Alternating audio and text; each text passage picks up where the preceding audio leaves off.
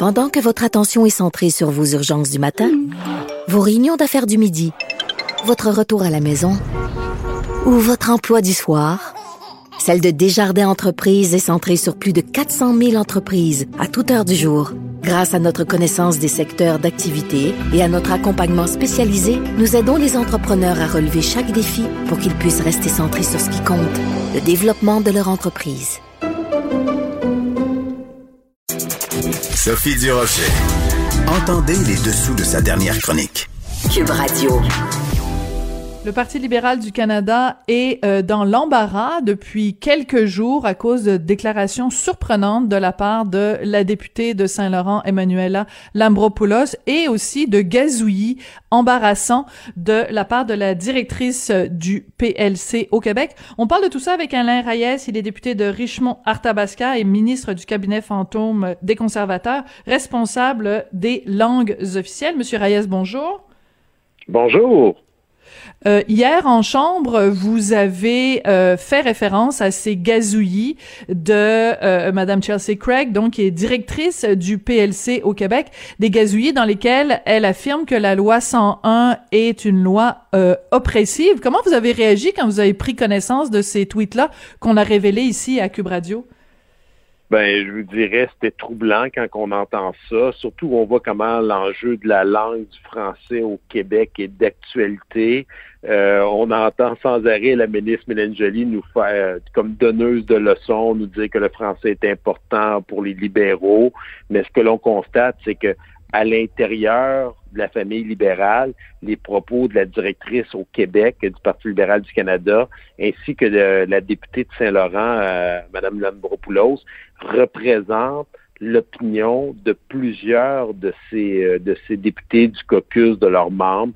C'est comme ce qu'ils croient qu'ils ont dit tout haut, puis là, ben, ils se rendent compte que ça leur fait mal. Puis là, ben, comme d'habitude, les libéraux, euh, après la pression médiatique que les journalistes, les animateurs font, ben, reculent et tentent de nous faire croire que le français est important. Puis les exemples sont flagrants, là. Il n'y a pas d'action concrète depuis cinq ans, depuis qu'ils sont là, euh, qui démontrent autre chose que des paroles, mais aucune action concrète pour, pour défendre le français, pour, le, pour en faire la promotion, euh, pour tenter d'améliorer la situation, pour pas que ce soit qu'on qu'on qu'on s'éloigne en réalité de notre objectif, d'être fier qu'on a deux langues officielles, fier qu'on puisse parler avec 300 millions de francophones partout dans le monde, tant au niveau culturel euh, qu'économique. Donc, je pense que ça fait une belle démonstration de la situation que l'on vit en ce moment à Ottawa. Au Canada, il y a une seule province qui est francophone. Une seule. C'est le Québec. C'est quoi le message que ça envoie quand le Parti libéral du Canada nomme à la direction de son parti pour le Québec une anglophone? C'est assez particulier quand même? C'est assez particulier. Puis honnêtement, quand on voit, là, puis je pense que c'est vous-même qui avez mis la première, euh, cette information-là sur, euh, sur Twitter, euh, puis que là, quelques instants après, le tweet disparaît. Moi, dans, ma carrière politique, là, ça fait déjà plusieurs années, j'ai jamais effacé un tweet encore. Là. Puis c'est pas juste une petite erreur, là. C'est carrément un 180 degrés. On voit que le tweet a été écrit par quelqu'un du bureau du premier ministre ou de la ministre, d'après moi, qui ont dû lui rentrer dans la gorge, mais c'est clair que ça représente pas son opinion. Euh, c'est troublant, sincèrement. Puis j'aurais envie de dire à la ministre, euh, si le français est si important, puis qu'elle veut convaincre les Canadiens puis les Québécois que c'est si important, elle devrait commencer par éduquer son propre caucus autour d'elle. Hmm. on parle de la députée, euh, dans le cas de la députée de Saint-Laurent, la circonscription voisine. Cette députée, euh, dans son cas, se pose la question s'il y a un déclin du français à Montréal. D'après moi, elle magasine nulle part, elle va jamais au restaurant, elle est toute seule dans son appartement, puis ça fait longtemps qu'elle fait juste du télétravail. Là. Donc, je pense que c'est dérangeant, mais ça démontre en même temps cette, cette insensibilité à une réalité que l'on vit. On est les derniers Gaulois en Amérique du Nord. Euh, au niveau du, euh, des francophones. Il y a d'autres communautés un peu partout au pays. Puis eux autres regardent ce qui se passe, puis ils sont mhm. dérangés parce qu'ils disent si au Québec le français recule comme ça, qu'est-ce qui va se passer avec toutes ces communautés francophones qui mhm. se battent pour avoir accès à des services en français? On le voit en Acadie, on le voit en Alberta, on le voit au Manitoba, on, le voit en, on le voit en Ontario. Donc le message est puissant. Puis le commissaire aux langues officielles fait des recommandations. Ça fait trois rapports qu'il dépose. Il n'y a aucune des recommandations que la ministre a mis en application. la loi, la modernisation de la loi des langues officielles, il n'y a rien qui se fait malgré tout le travail qui a été fait. On pense à We Charity, là, on peut revenir là-dessus. Ils ont donné un contrat d'un milliard à un mhm. organisme unilingue anglophone. La ministre est autour de la table, Mme Joly. Elle a accepté ça, elle n'a pas levé la main pour dire ça n'a pas mhm. de bon sens. C'est une excellente question. C'est en effet important de rappeler cette affaire de We Charity. Je veux qu'on revienne sur euh, le cas de Emanuela Lambropoulos, donc députée de euh, Saint-Laurent, qui euh, la semaine dernière, alors qu'elle siégeait sur le comité aux langues officielles, a remis en doute donc la, la, la, véracité ou la réalité du déclin du français au Québec. Elle a posé cette question-là en plus en anglais, ce qui est quand même assez particulier, en disant je veux, je dois le voir pour le croire. Je veux vous faire écouter, euh, Monsieur Hayes, un extrait d'une entrevue que Madame Lambropoulos a donnée il y a deux ans à Breakfast Television. Euh, et euh, l'animatrice lui demande pourquoi vous siégez sur le comité des langues officielles, pourquoi c'est important pour vous? Voici la réponse de Madame Lambropoulos. The Prime Minister actually put me on this committee as a promise to the Quebec Community Groups Network, who has been advocating forever. Uh, they're kind of the umbrella organization for all English minority groups mm-hmm. in Quebec. Yeah. And, uh, you know, they're number one for advocating for Anglophone. So you're working directly with them? Alors, euh, Madame Lambropoulos, Ça dit tout. Alors, je vais traduire pour ceux qui sont pas euh, fluentement bilingues. C'est un petit jeu de mots ici. Euh, elle nous, elle dit que c'est à la demande expresse du premier ministre Justin Trudeau pour répondre à une demande du Quebec Community Group, euh, qui est donc le, l'organisme qui chapeaute les droits des anglophones au Québec. Et c'est assez singulier parce que Madame Lambropoulos, qui dit ben je doute qu'il y ait vraiment un déclin du français au Québec. Elle a aucun problème, elle a aucun doute sur le fait que la minorité anglophone au Québec a besoin d'être défendue. C'est particulier quand même. C'est particulier, puis ça démontre euh, l'insensibilité de la députée, son manque de, de connaissances, je dirais presque son incompétence dans le dossier, parce qu'en étant sur un comité, on a une responsabilité, on a des devoirs à faire. C'est pas les études qui manquent, les sondages, euh, les exemples qu'il y, a un, recul du français à Montréal en plus, parce qu'elle est députée de Montréal. Donc, c'est en région, on pourrait se dire, bon, elle va pas souvent à Montréal, donc elle n'a mhm. pas vraiment le, bon pouls de la situation. Mais oui, puis là, elle nous dit clairement que le premier s'est donné un mandat de mhm. défendre seulement une des deux langues dans le comité des deux langues officielles. Donc oui, les anglophones ont certains droits, mais si on fait un lien avec la directrice du parti qui laisse même sous-entendre que les, les anglophones euh, sont oppressés parce qu'ils peuvent pas euh, faire leur éducation en anglais euh, au Québec. elle laisse sous-entendre ça dans son tweet. Ben là, je m'excuse, mais je pense à l'université McGill, à l'université Bishop, à l'université Concordia, Dawson. je pense des, des, des écoles secondaires anglophones, on en a plein de, de grande qualité. Hmm. Je pense que les anglophones ont accès à leurs services. Et la réalité, c'est qu'on a deux langues officielles, mais il n'y en a seulement qu'une qui est en péril, et c'est le français. Donc, je pense que ça, il faut être capable de le nommer, il faut en être fier, euh, que le français fait partie de nos deux langues officielles, et on doit se battre, on ne peut pas laisser aller les choses.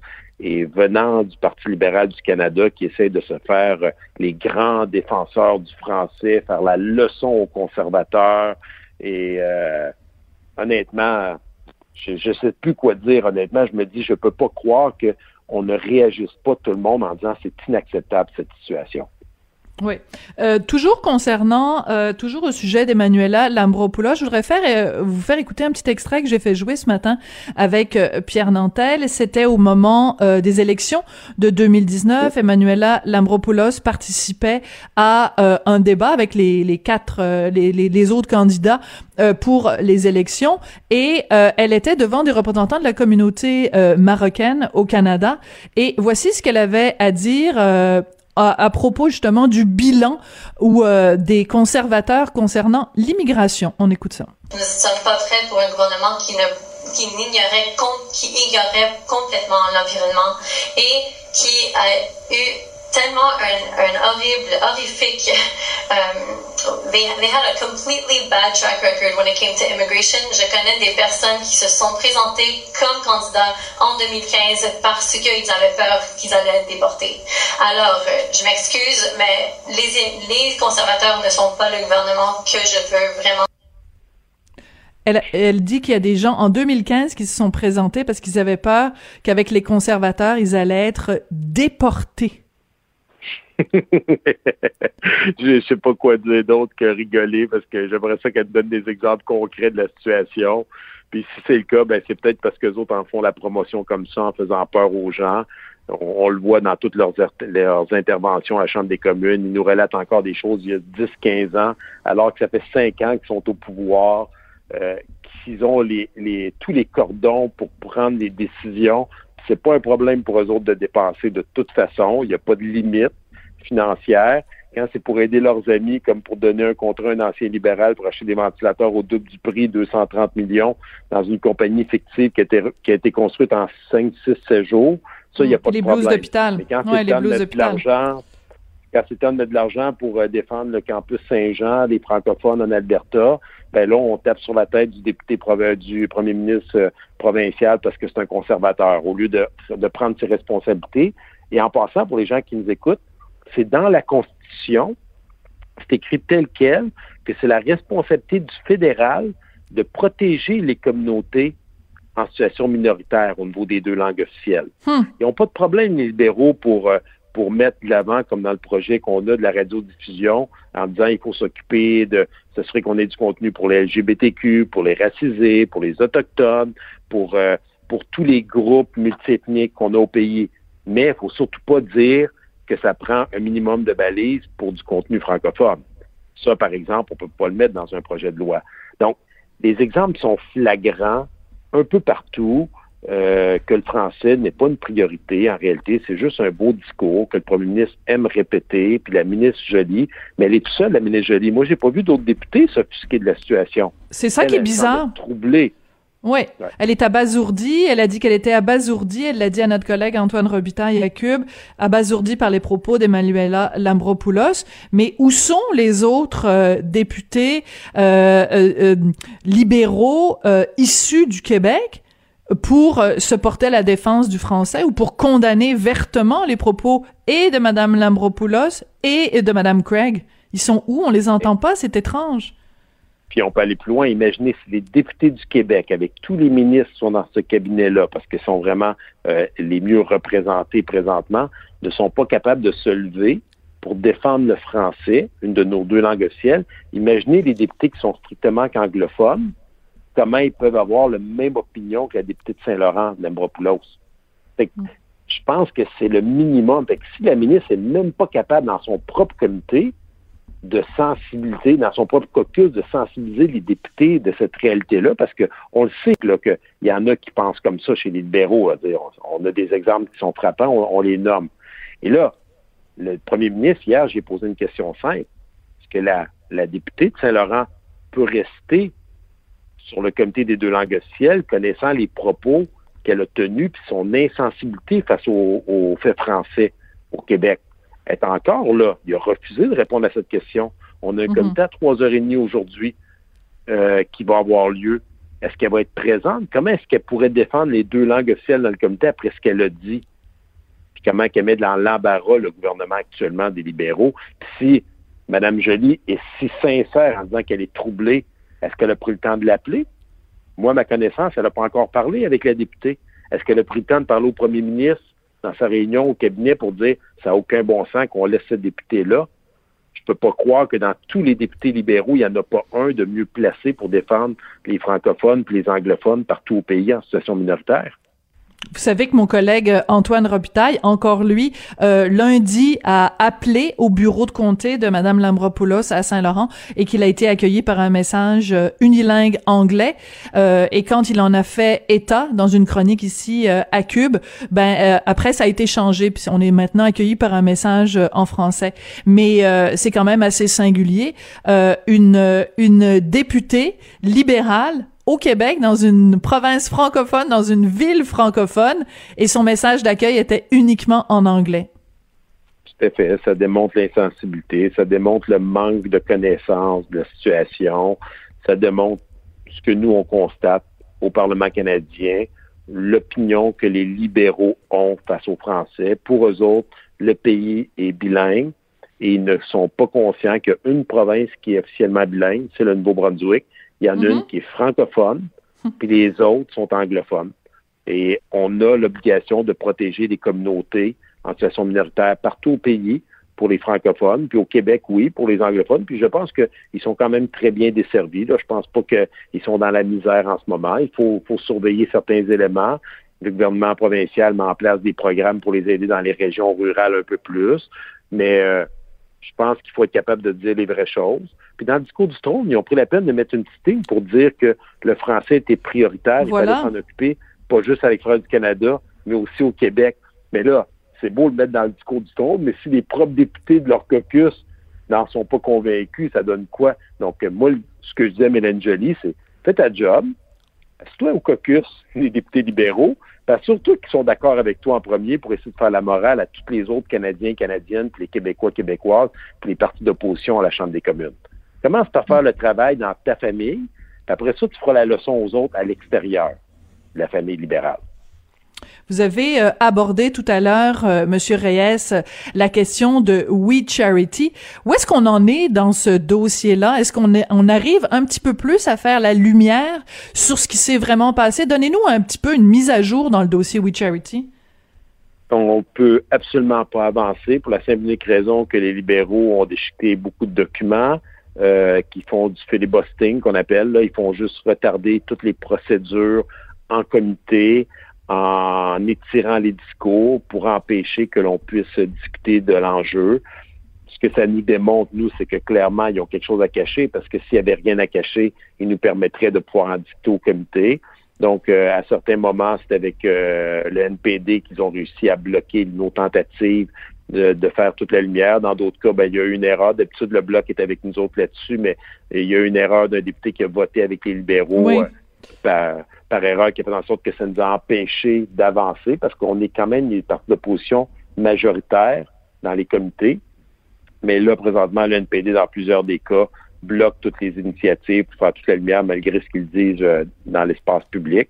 Et euh, le bloc, bon, à cause de l'erreur, on n'a pas pu aller plus loin. Donc, on cherche par toutes les façons de, de ramener ce sujet-là parce qu'il y a encore des choses à, à gratter et à découvrir. Puis bon, bon, je pense que tout le monde connaît l'histoire. Un, il y a la question du français que j'ai parlé tantôt, mais la famille libérale de Justin Trudeau qui a, qui a été payée grassement à plusieurs moments là, pour euh, des discours. Et euh, tout d'un coup, leur organisme, avec tout ce que l'on sait maintenant, qui a reçu près d'un milliard de contrats, qui ont dû renoncer à cause de toute la crise. Puis on voit comment l'organisme est mal en point présentement, pas juste au Canada, mais partout à travers le monde. Quand vous parlez de filibustering, c'est important d'expliquer aux gens ce que c'est. C'est que quand on veut pas, quand on quand on siège sur un comité ou quand on siège au Parlement, puis qu'on veut pas que euh, le, le, sujet soit discuté, bon, on parle de toutes sortes d'autres affaires. Et j'ai vu passer une information et je veux que vous me la confirmiez. J'espère que vous pouvez le faire. Qu'à un moment donné, il y a quelqu'un qui s'est mis à faire l'historique du parti rhinocéros, juste pour euh, passer le temps. Tout à fait. Puis euh, même plus loin que ça, il y a une députée s'est mis à parler de l'histoire du premier ministre Justin Trudeau jusqu'à son père pendant à peu près 25-30 minutes. Il faut ben, comprendre, que temps que la députée parle, le, président euh, ne peut pas l'arrêter. Donc là, régulièrement, on doit faire des points d'ordre pour dire que c'est hors contexte. Là, le président demande à la députée de recadrer, puis elle recadre un peu, puis après ça repart sur une dérive de d'autres sujets. Puis ils ne font, puis je, je, dirais, les gens écouteraient ça, ils diraient ça n'a aucun bon sens, puis je vais même aller plus loin. Dans tout le cynisme que la population a face à la politique, les libéraux ne font que l'amplifier présentement parce que, je répète, s'ils n'ont rien à se reprocher, s'ils n'ont rien à cacher, ben, qu'ils déposent des documents puis qui permettent aux gens de poser des questions. Il n'y a aucun journaliste, analyste politique, chroniqueur, animateur qui va faire une émission par la suite ou qui va commenter ou faire des reportages s'il n'y a pas de contenu. Donc, s'ils n'ont rien à cacher, qu'ils mettent ça sur la table, puis personne ne va en parler s'il n'y a rien à cacher. Mais mm. en ce moment, ben, on est, on est convaincu qu'il y a encore beaucoup d'informations, d'irrégularités, euh, de manquements à l'éthique, de conflits d'intérêts dans ce dossier-là. et on cherche à avoir toute la lumière. Puis je pense que c'est notre travail d'opposition de le faire. En tout cas, euh, on veut avoir toute la lumière sur l'affaire We Charity et non pas se faire faire un historique du parti rhinocéros euh, au Québec. Quand j'ai vu ça, quand même, j'ai souri. Euh, Monsieur Reyes, vous êtes député de Richmond-Arthabasca, ministre du cabinet fantôme, responsable, entre autres, du patrimoine canadien et des langues officielles. Merci beaucoup d'être venu nous parler aujourd'hui. Ça fait plaisir, puis bonne journée à tout le monde. Merci, merci. Bon, écoutez, c'est comme ça que se termine l'émission, mais avant de vous quitter, je veux absolument vous parler, vous le savez, avec mon mari, on fait euh, une balado Hein, vous voyez, comme j'utilise le mot français, je pourrais dire podcast? Non, non, non, j'insiste. On fait euh, une balado qui s'intitule Devine qui vient souper. En temps normal, évidemment, Richard et moi, on reçoit des gens à souper chez nous. Mais vu que c'est interdit, on fait ça dans un studio en suivant évidemment toutes les mesures sanitaires, euh, euh, vraiment au doigt et à l'œil. On, on, on observe ça de façon très, très, très précautionneuse. Et donc, tout récemment, on a reçu euh, à cette émission euh, Georges Larac et Jean-François Barry, l'animateur. Euh, et Georges Larac avait un point de vue très intéressant à partager avec nous au sujet du racisme dont il a été l'objet au Québec. On écoute ça. Les gens m'appellent nègre à tous les jours. Nègre à tous les, tous les jours. À tous les jours. Quand tu joues au hockey ou avant? Quand je joue au hockey. Dans les arénas, tout le monde m'appelle nègre tout le temps, tout le temps, à un point que si tu écoutais un match hockey, tu me regardais jouer, tu pensais que c'était mon nom. C'était comme ça tous les jours. Mes parents y allaient plus parce que ils voulaient pas, eux, ils voulaient pas que je joue, puis ils voulaient pas voir ça parce qu'ils vont faire quoi? Ils vont se battre dans les estrades. Puis ils se sont dit, sais-tu quoi? Si tu veux y aller, vas-y tout seul. Les gens criaient nègre! Ils, ils nègre, plein d'affaires comme ça. Puis moi, j'avais 7 ans. Fait quand t'as vu le débat... Tout moi qui est mineur.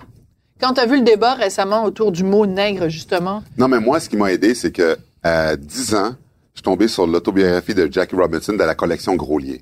La hmm. collection Groslier te montre une collection qui montre plein de, mm. tu sais, Benjamin Franklin, Joanne Arc qui ont occupé des affaires incroyables, puis même il y en a une de Maurice Richard, puis, puis Jackie Robinson, c'est un exemple de persévérance, il y a des images dedans. Puis lui, c'est le premier noir qui a joué au baseball. Ouais. Puis il explique à Montréal. À Montréal. À Montréal. Oui, alors qu'aux États-Unis, il voulait rien savoir de lui. Puis lui, il explique dans ce livre-là comment il a utilisé le racisme comme motivation pour faire ça dans son sport. Quand j'ai lu son livre, j'ai dit, c'est direct ça que je vais faire. Hmm. Fait quand les gens me traitaient de nègre, au lieu de me laisser affecter par ça, je disais, ce processus-là est normal, Jackie est passé par là, faut que je passe par là pour rendre nationale. C'est quand même fou quand t'as 10 ans, t'es un enfant, puis que tu dises que ce que je passe par est normal. C'est pas normal, aucun enfant devrait passer par là. Mais, moi, c'est ce livre-là qui m'a aidé. Ça t'a endurci? Oui, ça m'a endurci, puis ça m'a aidé. C'est pour ça qu'aujourd'hui, la critique, ça me fait peu rien. Passionnant quand même. C'est assez incroyable on imagine le petit Georges Larac sur ses patins qui arrive sur la patinoire et qui se fait traiter de mots qui commencent par un N constamment, constamment, constamment.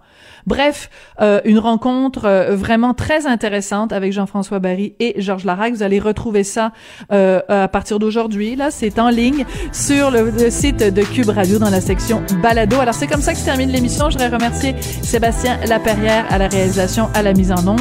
Remerciements également à Hugo Veilleux à la recherche. Et je vous dis, ben, rendez-vous demain.